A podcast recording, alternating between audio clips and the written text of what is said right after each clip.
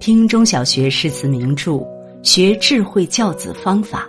这里是中学生听书。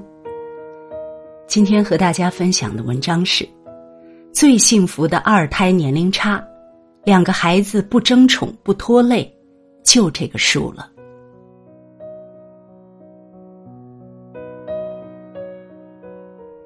邻居家孩子刚刚断完奶就被送回爷爷奶奶家。爷爷奶奶开了个小卖部，一边经营着小店，一边带着娃。为什么爸爸妈妈不把孩子带在身边，这么着急就送回来？因为孩子上头还有个哥哥，比他大一岁。那个虽然话都说不利索，却正是最闹腾的时候，而这个也得时刻带着。一下带两个小娃娃，孩子的爸爸妈妈着实吃不消，这才把小的送回来。大的留在身边。说实话，两个孩子中间年龄差这么小，最受苦的不是父母，而是孩子。邻居家爸爸妈妈一年就回来那么一两趟，那两个孩子又正是建立安全感的时候，不管扔下哪一个都让人心疼。但爸爸妈妈为了生计也是没有办法，所以只得忍痛舍弃一头。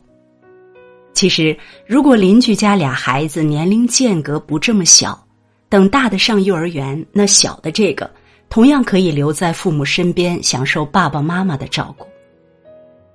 身边有很多宝妈问我，两个孩子之间间隔多少岁最好？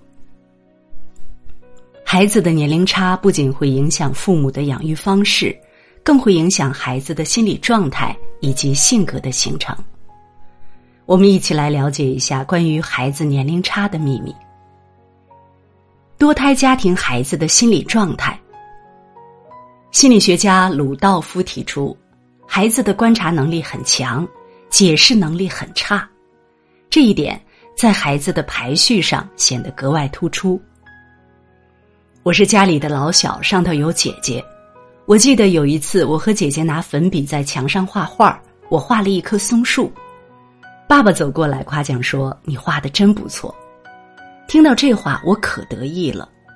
轮到姐姐画画时，我捂着墙说：“这是我画的画，不许你擦掉。”姐姐有些生气：“你画的了不起呀，画成这样还好意思让人家看？”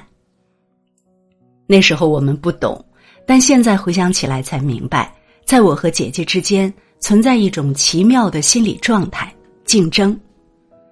同样是画画，我受到了爸爸的关注和表扬。很明显，我俩都观察到了这个差异，并且做出了同样的解释。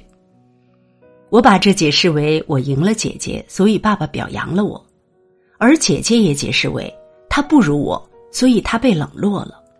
于是，对于我不允许擦掉画的表现，他进行了语言回击：“你画的有什么了不起？”虽然这只是很小的事情，但兄弟姐妹间为了赢得父母的爱和赞赏，确实会存在这样的心态：暗暗比较，暗暗竞争。有竞争就一定有输赢，不管父母做的多么公平，孩子依然会错误的解释，父母会偏爱。竞争中不那么优秀的孩子会怎么做？正面管教一书指出，当兄弟姐妹竞争，而某个孩子在某方面很优秀时，另外的孩子会做出以下几种选择：一、放弃这个领域，在其他领域表现突出。如果家里有两个孩子，你会发现他们几乎很难在同一个领域做的一样好。比如大孩子擅长唱歌，受到大家一致认可，那么小的那个即便唱的也不错。但也不会是他的强项，他擅长的一般是除了唱歌外的其他领域，比如字写得好、幽默、表现出色等等。这是因为两个孩子会发现，如果在同一领域竞争，势必会有输掉的一方，父母肯定会分出个高低。与其这样，另一个稍微差一点的就会寻求别的领域做得最好，这样他也能赢。变得叛逆，赢得关注。如果家里的某一个孩子是大家眼里是公认的好孩子，学习好、懂事、听话、优秀，那另一个孩子很有可能就是扮演坏孩子的角色，调皮、惹事、不听话、叛逆。这是因为叛逆的孩子有气馁心理，他觉得另一个孩子处处优秀，自己哪方面都比不上他。那么，要得到父母的额外关注，就得跟那个好孩子不一样，所以他会表现出完全相反的一面。放弃竞争，甘于平庸。除了变得叛逆，还有的孩子干脆直接放弃竞争，甘愿成为衬托优秀孩子的绿叶。他一般会觉得自己很平庸，不爱表现，不发掘自己的特长。遇到什么事就往后退，自己将自己定位为不优秀。其实，不管孩子选择其中哪一种，都是他们对现状的错误解释。他们觉得只有竞争赢了对方，才能争得父母的宠爱。最幸福的年龄差是这个数。了解了多胎孩子间的竞争关系后，我们再回过头来看。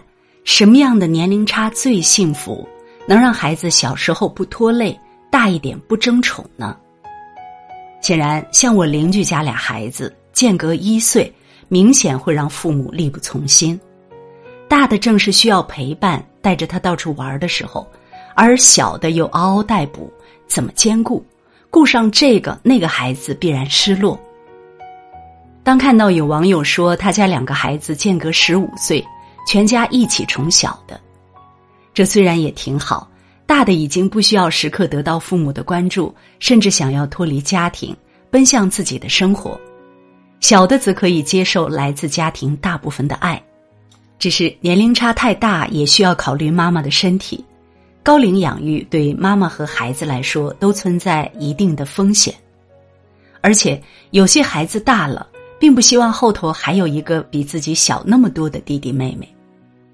那孩子间的年龄差到底多大比较合适呢？正面管教一书给出的建议是四岁或四岁以上，因为当两个孩子相隔四岁或以上时，他们之间的竞争意识会较少。当老大在一个位置待了四年以上时，他就已经形成了很多对生活、自我价值以及如何得到归属感的看法，而且。四岁以上的孩子，他有一定的社交需求，重心会逐渐由家庭转向朋友和社交，他不再像个小宝宝一样需要得到父母全身心的照顾，而是可以从老师、朋友和其他长辈那里获得相应的认可和价值感。这时候，父母带两个娃，既不互相拖累，两个孩子又不会那么强烈的争宠。你家孩子相差几岁呢？如果你喜欢今天的文章，别忘了在文末点一个再看，也欢迎您留言并转发。中学生听书的朋友们，明天同一时间我们不见不散。